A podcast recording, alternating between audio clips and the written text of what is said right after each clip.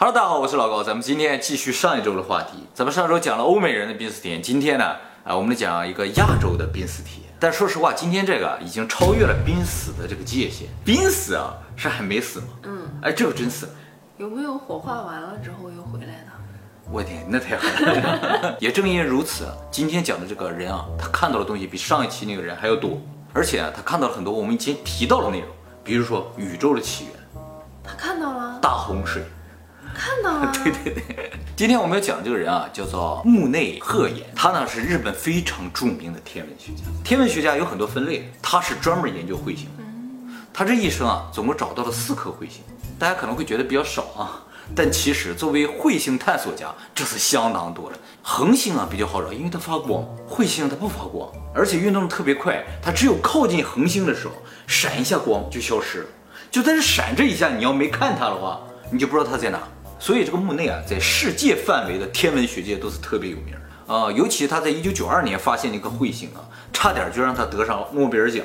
那么后来呢，为了表彰他在天文学界的贡献，还把一个小行星的名字命成他的名字。那么这个人的一生啊，其实一点都不坎坷，但是呢，却偏偏经历了三次死亡体验。三次，呃，都是因为呢突如其来的怪病。那么首先要强调一下，这个人没有任何宗教信仰，哎，而且呢是个标准的科学家。他在这个自己濒死体验之前，也是完全不相信死后的世界。那么他第一次濒死体验呢，是在一九七七年，当时呢他只有二十二岁，当时他突然得了一种非常非常罕见的病——上肠间膜动脉性十二指肠闭塞，马上送到医院去了，抢救无效死亡。他死了四十分钟之后啊，哎突然复活了。那么据他回忆，在他死亡的这四十分钟，他经历了很多不可思议的事情。首先和欧美人一样。他看见自己在一个漆黑的地方，在很远很远的地方看到一点亮光，他就慢慢的走向那个亮光。他走进这个亮光，他说是一个洞的入口。他进去这个洞，发现是个隧道，一下把他传输到了某个地方去。这跟爱本就很像。到那个地方是个什么地方呢？一片草原，上面开着各种鲜花。他走出这个洞啊，然后脚踩在这个泥土上，哎有触感，哎能感觉到泥土软软的，然后还有草从他的脚缝儿。伸出来这个感觉他都有，他是光着脚，光着脚，他往前走，没走几步，突然间看见前面一条大河，就河的对面就隐隐约约能看见。然后他走到河边，一个小木船放在那儿。他上了船之后啊，没有桨，也没有人给他划船，他要靠双手自己这样划，而且他会感觉到累。他划到一半，他说我都累得不行了。然后他划到河对面了之后啊，他下了船就瘫倒在这个像是沙滩上。这时候，从远处走来五个人。这五个人，他说他看不太清楚，但是是穿着白衣服的，不是穿着什么日本的服装或者亚洲什么，穿的就是西服。其中一个人走到他面前，一个女的，他不认识。那个女的跟他说：“你为什么来这儿？”嗯，他当时自己就愣住了，愣住的原因就是他不知道他自己来这儿的理由。嗯，然后这五个人啊，就带着他上了这个河对岸。进去了之后呢，一座大山，在上山之前，他看到了他的家人。死去的家。人，他的爷爷奶奶，还有他的一个是表兄弟，连表兄弟都会来啊！哎，对，后来他才知道，就是刚才跟他说话那个女的是谁，这是他爸爸的姐姐，那就是他姑姑呗。啊，对对对，他的大姑在他刚出生不多久的时候就离世了，所以他没见过他的。然后接下来呢，他就开始爬山，到了山顶之后啊，哎，出现了一张脸，就出现在他面前，只有脸啊，只有脸，那个脸跟他说了什么他不记得。然后这个脸就消失了。他正在他犹豫的时候，啊，他突然感觉到自己回到自己的身体内，回到了病床上。他睁开眼之后，看他爸他妈就站在病床边上，他就感觉他自己能听到自己的心跳，咚，咚，就在没响。他意识到自己心跳停了，而且他意识到自己已经没有了呼吸。当他有这个意识的时候，突然间他妈本来站在病床旁边，把头一下凑到他旁边来，说了一句话。啊死了，然后他妈就非常悲痛的离开了这个病房，他爸仍然站在病床边上看着他，他当时哎就愣了一下，然后他就跟他爸说话，他爸也没有反应，然后他马上就坐起来了，他坐起来的时候呢，这个视线就跟他爸差不多高了嘛，按理来说他爸就应该看着他。了，结果他发现不是这样，他爸仍然看着病床，他就顺着这个他爸的视线往下一看，发现自己躺在床上。在这个时候，他才意识到坐起来这个自己是没有身体的，他也才意识到刚才他以为自己醒了，其实不是，那是他的灵魂而已。他发现啊，自己有视觉、有嗅觉、有听觉。有嗅觉，他闻闻到一些医院里的味道，但是没有什么呢？没有味觉，没有触觉。他摸不到人，身体能穿过物体，也能穿过墙壁。虽然说他没有触觉，但是呢，他觉得一个特别不可思议的事情呢，就是他能感觉到风和温度，他能感觉到空气。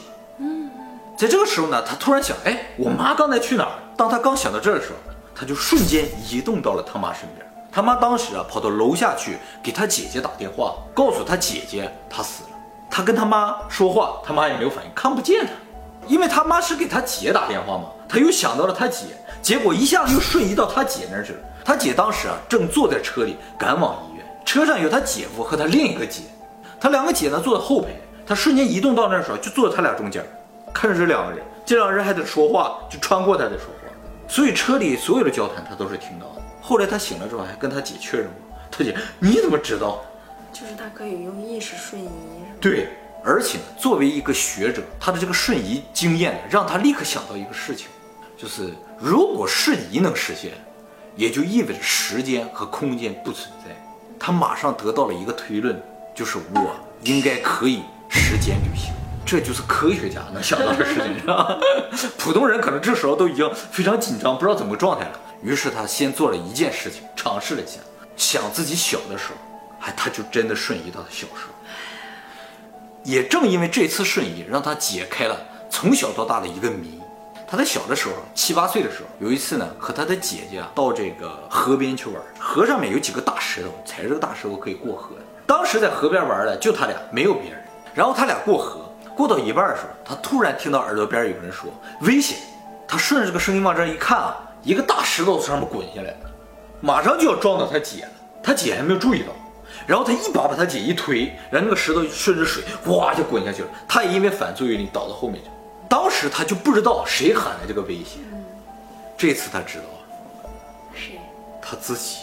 他这不瞬移到小时候吗？他就看着他和他姐在那玩，他也看到那个石头滚下来了。他跟他自己喊了一声危险，可以这样？哎，是他自己救了自己。这次瞬移结束之后，他马上想到另一个事情：我要瞬移到未来去。为什么？他要知道自己死没死。结果他成功的瞬移到未来，看到了四十岁的自己。他当时非常不理解他看到了未来，因为他看到自己啊站在一个讲台上，给一帮大学生在讲课。二十二岁的时候，他根本就不是什么教员，没想到现在他成为非常有名的天文学家，也确实在大学里边当教授。这真的是他的未来。不仅看到这个未来。他又看到了更远一点的未来，看到自己的老年，看到一帮小孩在围着他身边。然后呢，他教这帮小孩去看这个天上的星星，拿着望远镜，很其乐融融的，是吧？但是呢，有一个事情让他非常不安，就是他看到这个画面是半透明的，这个画面的下面还有一个画面，是一片废墟。按照他的理解，就是这个未来可能是不确定的，哎，所以他看到两个重叠的未来。他为了证明他这个时间穿越是真的。他做了一件事情，就是他想，我穿越的过去，如果能留下点什么证据，而这个证据能留到现在，那我现在一去看，我不就知道我真的穿越到过去了吗？于是呢，他穿越到五百年前，附到了一个人的身上，他发现他有这个能力，他还能附到他爸的身上，以他爸的视角来看他。他附着到一个人的身上之后呢，到了一个叫土佐神庙的地方，进到那个神庙里，他就拿着那个石炭呢。在那个柱子上写了俩字儿“刺鲁”，他叫贺岩嘛，他就把这“贺”字写在了柱子上。等他醒了之后，他第一件事就上那个土佐神庙去看，那个柱子上经年累月已经看不清了，但是隐隐约约能看到“刺路”两个字。那么这个土佐神庙的住持啊，现在还保有一本书，就是记载了这个寺庙发生的所有的事情，其中就有记载五百年前这个庙很内侧的一个柱子上。突然间，一天晚上出现俩字儿，“刺路”两个字儿。当时这个庙的住持就觉得，这次上天给他们的这些神职人员的一个预言，写在这个柱子上。他们研究了很久，都不知道什么意思。现在还有吗？有，但是现在变得很浅很浅了，因为经过了五六百年了嘛。他接下来又做了什么事儿呢？就是他回到了一万五千年前，他想去看看这个大洪水究竟存不存在。其实他对这个事儿一直很感兴趣。但是他不太相信这个。他回到了一万五千年前之后啊，眼前的这个场景啊，让他惊呆了。这个地球上全是水，而且看到了诺亚方舟。有哦。哎哦，他说他看到了诺亚方舟和经书里写的呀，和传说的是不一样？诺亚方舟啊，像个叶子卷起来，像个桶一样的。然后他还进到这个诺亚方舟里边去了，里边有三个巨大的球，这个球是干嘛的他不知道。而且诺亚方舟不止一艘，哦，很多。就他看至少五十艘，全都一样的。嗯嗯，哎，那合理。而且他非常坚信，这个船不是什么古文明造的，绝对是比我们高很高很高的这个文明造出来的，所以他完全不能够理解它的构造，它为什么可以浮在水上面？啊，里边的球是干什么的？看到这个场景，让他不由得就想知道为什么产生了大洪水。于是他继续往前瞬移，啊，不是瞬移了，时间穿越，他终于看到了大洪水的起因，就是在这个一万五也是大概那个时候，一颗彗星与地球擦肩而过，差点就撞上。这个彗星的主要成分就是水，就是冰嘛。由于它离地球特别的近，就被这个地球的引力拉住了。这彗星的大部分的冰就被拉上了地球之后呢，通过大气层就变成了水，大量的水就注入到地球上去了。结果让地球的海平面整个升高了两千米。在那之前呢，地球上已经有高度的文明，就是亚特兰蒂斯。他说：“对，亚特兰蒂斯人身高三米到四米左右，生活的地方呢是现在的海平面以下两千米左右的地方，而且他还看到了恐龙。有啊。他说，在一万五千年前的时候，那时候还有恐龙，而且啊，恐龙并不是我们想象的说它是地球的霸主什么的啊，它只是一种动物，而且呢，当时亚特兰蒂斯人是饲养恐龙，这个恐龙啊是个很好的交通工具。就像我们的马。对对对，非常的可爱。为什么我们现代人看到恐龙的化石啊什么都会感觉到特别的可爱啊，非常的喜欢？就是因为以前啊，我们是养它们的，不是它们吃我们的。啊，对对对，那真的有能飞的吗？有有能飞的恐龙，而且亚特兰蒂斯文明自己有飞船。然后这个大洪水注入下来之后啊，这个亚特兰蒂斯的一大部分人就跑了，坐他们的飞船离开了地球，到哪去了？他们到金星去了。一部分人到金星，有一部分跑跑到更远的地方去了。我们现在看到这个月球是什么？它呢就是那颗彗星的核，这个核外边全是冰，然后那冰全都落到地球上，它就是个核了。我们月球上有很多陨石坑啊，他说这陨石坑啊，不是他来到地球之后被砸的，他原先就这样。所以现在地球上大部分的水呢是来自月球的，而且从那天开始，地球就进入了灾难的循环。就说其实月球啊是个不好的东西。在那之前啊，地球一天啊是二十五个小时，所以现在所有的生物它的体内的时钟生物钟都是二十五个小时。对，我就每天会晚睡一个小时。所有恐怖的东西其实都跟月亮有关系。为什么以月圆黑风高。对对对，为什么月圆之夜狼就会嚎叫？因为狼感到极端的恐惧。其实地球上所有的东西都会因为月亮而感到恐惧，所以每个月总有几天你们的心情就会非常的不好。而且从那之后呢，留在地球上的亚特兰蒂斯人，然后他们的子孙也就变得越来越矮，越来越小，寿命越来越短。原先亚特兰蒂斯人活几百岁啊，现在人呢能活个七八十岁了不起。其实一度降到非常低了，就像我们说的三十几岁，然后现在好一点了，回弹了一点。其实人本身的寿命，原先的寿命应该是几百岁。也正因为亚特兰蒂斯人能活几百岁，所以他们的科技非常发达。因为一个人积攒了几百年的知识，那这个建起了什么东西多厉害是吧？不像咱们现在积累了个几十年，啊就嗝儿了，是不是？所有小孩又得从零开始学，这科技进步就很慢了，对不对？你要是做了几百年的 YouTuber，肯定不是这个档次。啊，那而且他都看到大洪水了，那别人看不到吗？这个濒死体验了，他是唯一一个死亡体验的，他可以穿越。那些人啊，只是到了门口而已，就是说，都是只是看到了上帝啊，看到了，就像他一开始看到那些，没有后边这个过程，而且没有任何人约束他了。哎，不是，现在我就要讲他最后看到的东西。于是呢，他很担心他这个能力会消失，他就想我直接就去找这个宇宙的答案。他去看了一些宇宙的起源，他认为宇宙的起源是大爆炸，但是他看到的宇宙起源并不是大爆炸。宇宙最原始状态是什么呢？是没有物质的。大爆炸理论说，宇宙原先是一个极小的点，这个点质量无限大，但它也是物质。但是他看到的不是，宇宙原先是一个庞大的意识，哦，没有物质，只是一个意识。对，应该是那样的。然后这个意识啊，因为什么原因他不知道，发生扭曲。扭曲了之后呢，在这个扭曲的这个缝隙当中，就产生了原子，就是那种非常小的粒子。所有所有粒子都在转，就是因为它这个扭曲产生，而这些粒子又不断的结合，不断的结合，产生了我们现在物质世界。所以当初以至于现在的所有的物质，都是由最初的这个意识而产生的。而这个意识是什么呢？人的灵魂啊，离开了身体之后啊，有一段时间，它是处于一个个体状态。过一段时间，它就会被吸收上去，吸收到一个整体的意识当中去，成为一个整体。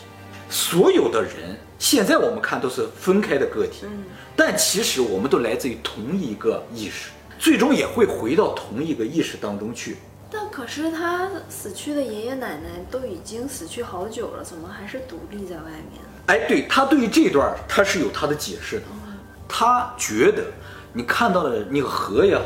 你看到亮光也好，这绝对是大脑的幻觉，他并不认为这个是真正的死后的世界。他觉得什么？就是人在马上就要死的时候，因为极端的恐惧，身体呢就会分泌一种像多巴胺那种，让你不感觉到痛苦，而这个东西呢就会让你产生幻觉。而他经历他小的时候，他看到了宇宙，看到大洪水，他认为这绝对不是幻觉，而且呢，他理解了什么叫地狱。比如说，有一个人对另一个人做了非常的不好的事情，这个犯了罪的人，他的灵魂离开躯体的时候，因为他要和被伤害他那个人的灵魂最后要结合在一起，也就是说，他对别人做的坏事，做的不好的事情，那些痛苦，他自己都要再重新体会一遍。他做的坏事越多，他要体会的就越多。哦，要中和一下。呃，最终都是要重新，因为你们是同一个灵魂，这个体会的过程就是极端痛苦、极端恐怖，所谓的地狱。其实就是一种一瞬间的感受，然后最后所有灵魂都被吸到同一个母体当中去，就结束了。其实咱俩是一个灵魂，你就是我，我就是你。那你为什么会放一些？这是我的外观，我的外形而已，跟灵魂没关。我灵魂很圆的。你要知道，你跟马云都是一个灵魂。我死后也要体验一下他那种有钱呗。对。作为对你的惩罚，然后他还提到，就是说这个生命的起源，因为他看到大洪水啊，他也知道了生命是怎么来的。嗯，怎么？他说地球啊是真的是极端特别，以前地球上那个水啊，因为日光呢，比如紫外线照射或什么，它就能产生生命啊。而现在地球上的水，你不管怎么照射，不管怎么弄，它都不产生生命。为什么？因为现在地球上的水都来自于月球。并不是原先地球本身的水，我们老说水是生命之源，其实并不是这个水，而是我们原先地球上很少量、很少量的，在现在海拔以下两千米以下的那些水，才是真正原先地球上能够产生生命的水。讲了这么多，你还有什么不理解了吗？关于这个宇宙，应该都已经明白了是吧？不，我还是需要质疑的，不如我亲眼看见的。我不能听他瞎说呀，也有可能过去是由意识决定，不一定他的过去是那样的，别人的过去就是那样。嗯，这也是我比较关注的一个点，就是说所谓的他看到的未来和过去啊，好像都在他这条支线上。对，你想他看到他自己小的时候，他看到的未来也是他的中年，他的老年，这是否就意味着这是我们的未来呢？对，不一定，不一定啊。他看到的方舟是卷起来的，我们看到的可能。方的？难道我们每个人的过去都不一样？他看到的是哪个宇宙？那么多平行宇宙？你怎么倒下了？你不是录完了吗？没有啊，还在录呢。录还录啥呀？接下来跟你谈谈，对，跟你谈谈你刚才刚才这几分钟都经历了什么？如果真的灵魂回去可以改变一些事情的话，那所有人最终都要经历一下这个所谓的死亡体验嘛，在那个时候都会去改变一下自己。所以我觉得每个人的世界是不一样的。所以说你现在如果过得好的话，就说明他是在不断的帮你，就未来的你在不断的帮你。你要现在过得不好的话，就说明他没来帮你。就说明你没有回到过去。什么情况会造成我没有回到过去？去帮我自己。啊，我知道了。其实这个世界是这样的，其实人呢，这一辈子都会有几个瞬间，就感觉啊好险啊好幸运，都会有这么几个瞬间。而这几个瞬间呢，就应该是未来的你在经历死亡体验的时候，你的灵魂在那短暂的，就是能够穿越的时间里，他回来帮了你一下。他虽然不能够一直不停的帮你。但是他经历了你的一生之后，他已经知道你生命中哪些地方有坎坷，哪些地方有不好，有什么各种各样的。于是他回来只能帮你这一下，然后他灵魂就被吸走了。所以你生命中的那点幸运，那点好事儿，都是未来的你帮的。